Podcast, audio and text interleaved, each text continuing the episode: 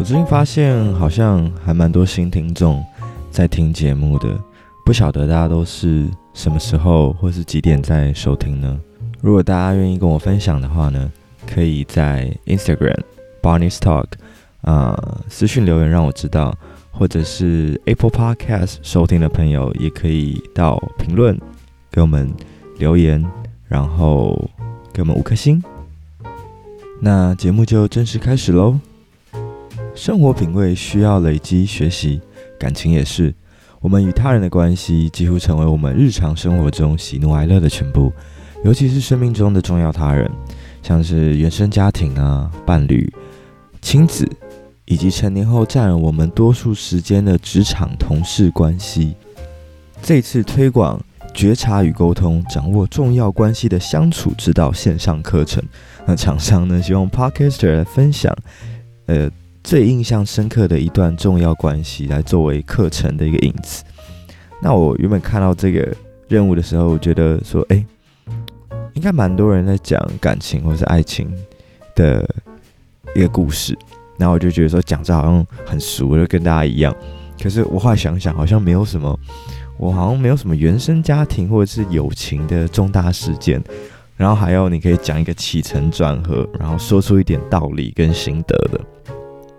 所以想说，好吧，那我就来讲一个呃过往关系的一个故事。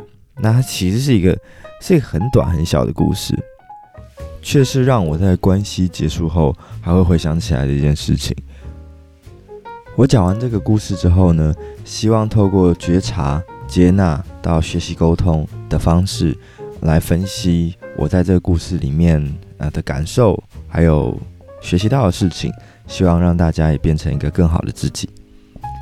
我曾经呢交往过一个远距离的女朋友，那因为她不在台湾，所以我们那时候几乎都是半年见一次，半年见一次，可能是我去找她，她来找我。最后一次见面是她来参加我大学的毕业典礼。那我们通常因为久久见一次嘛，所以我们通常都会去旅行。那一次参加完我的毕业典礼之后，我们就就离开台北去旅行，就带他去山上住个几天。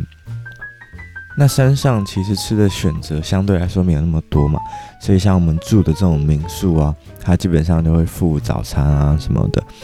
那事情就发生在有一天的早上呢，就时间到了，然后我就说我要去吃早餐，然后他就说他想要再睡一下，然后说 OK 好，那你睡，我就下去吃我的早餐。我们那时候是跟民宿的主人约好，因为那个民宿是有点在半山腰，然后我们，嗯，等于说这个主人会开车接我们到一个定点放我们下，然后我们可以从那个呃园区入口慢慢从山腰处一路逛到呃一路往下逛这样子，然后最后可能我们用完餐之后，他再接我们回来。所以吃完早餐之后，其实时间也差不多到了。呃，我们约定的时间了，所以我们就去那个主那个民宿主人就开车来接我们。所以其实那时候的女朋友她是没有吃到早餐，然后我们就开始我们的行程。那果不其然，过一阵子之后，她就说她肚子饿了。那肚子饿，我说好啊，那就找个东西吃吧。因为虽然在山上，可是毕竟还是算观光区吧，怎么可能没有东西吃呢？那就找了一找。那附近是都没有商店，可是因为它是有观光区，所以就会卖一些观光区的周边啊，甚至冰淇淋什么都有。但是没有，就是没有早餐可以吃。那你知道，在肚子饿的时候，其实是很容易生气、很容易吵架的。那我就说话了，我就说：“哎，当初是你自己不起来吃早餐的，我有问你要不要吃啊，是你自己不吃的。”那既然现在没有东西可以吃，就麻烦你忍到中午，我们再吃午餐喽。可你知道，交往过一阵子的情侣，是通常都会有一点新仇旧恨的东西可以吵，所以它就变成一个导火线。后来我们就吵起来，然后其实那个山上的风景很漂亮。你为什么会记得呢？是因为后来我要跟朋友在就地重游之后，发现说，哎，那时候的。风景是很漂亮，可是因为太认真在吵架了，没有注意这件事情。我们就在那种步道上，然后就是吵一吵太生气，所以我们干脆就分道扬镳，就我走我的路，他走他的路，因为他刚好有不同的路线可以走，就我们最后再会合。当下是真的很生气，很生气，我不知道对方生不生气，我只是会觉得说，这问题又不是我造成的，而且而且你每次都喜欢睡到最后一刻再起来，那你本来就应该承担这样的后果。那后来当然。可能大家想想之后，最后就是和好嘛，然后我们就去吃饭，这件事情就结束了。其实在一起两年多，当然有很多呃更精彩，或是更有趣，或是啊、呃、吵更凶的故事可以分享。那为什么会想讲这个？这个感觉好像没什么的小故事呢？因为它其实是我们最后一次的旅行，然后最后一次的见面。再过四五个月之后，我们就分手了，用网络的方式，因为你知道吗？远距离。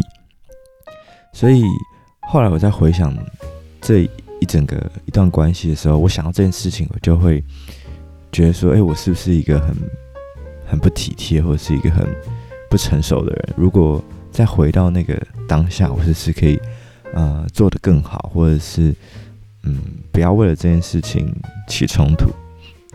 其实大家也知道，最近发生了很多悲欢离合的事情，所以不管是你的伴侣，或是家人，或是朋友也好，如果你在未来的情况下，你可以知道说那是最后一次的见面，或者是最后一次很棒的回忆，你还会选择这样做吗？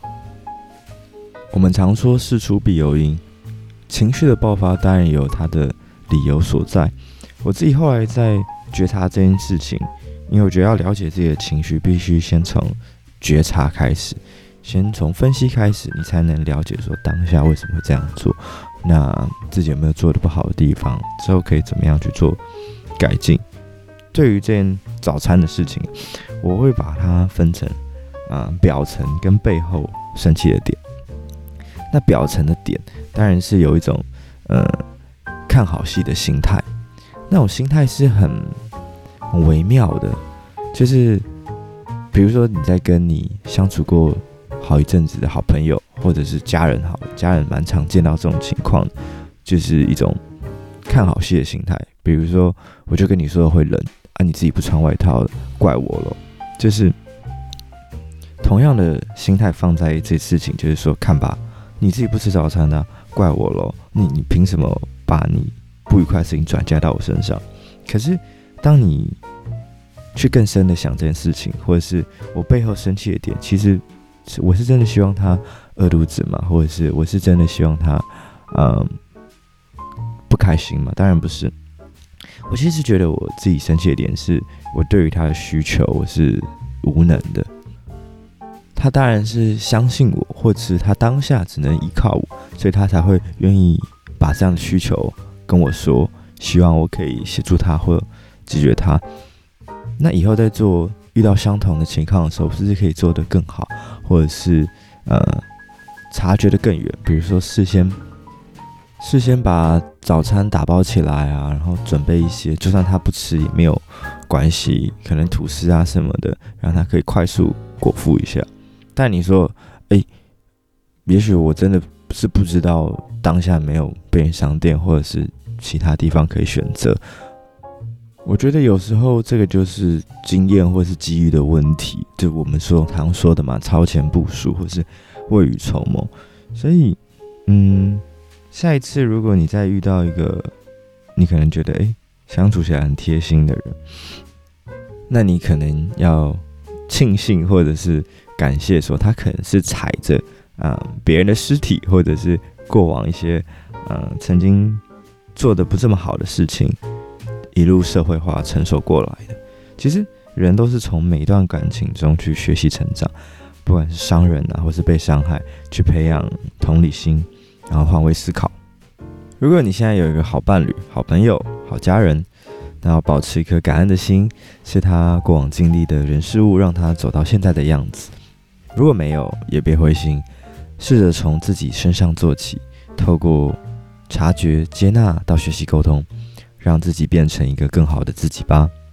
我们都希望在每段重要关系中有和谐、有爱的相处。而有些时候呢，因为种种原因，让我们感到失落与低潮。由曾心怡心理师开设的这堂课，会从相处模式解析开始，带你认识依附模式，最终透过柔软的沟通来创造最佳的相处氛围。希望能协助同学检视目前的重要关系好坏，了解自己的需求与过去经验的影响，最后透过非暴力沟通，从失落关系中复原。预计是十集一百二十分钟的课程内容，除了 Podcast 以外，还有图文简报以及文章重点整理。课程原价两千两百元，募资特价一千四百元，输入 Barney Stock 专属折扣码 Barney 两百再折两百，募资早鸟价直到五月十五哦。购课传授门就附在 Podcast 节目叙述底下啦。最后呢，我想要。送给大家徐浩宜曾经说过的一句话：那些越能让我们打开感官，体验爱恨情仇的人，其实是越能放心在他们面前展开自己内在的人。我们要有所认知，那些成年后所遇到的亲爱的人，其实是帮着我们内在慢慢长大的人。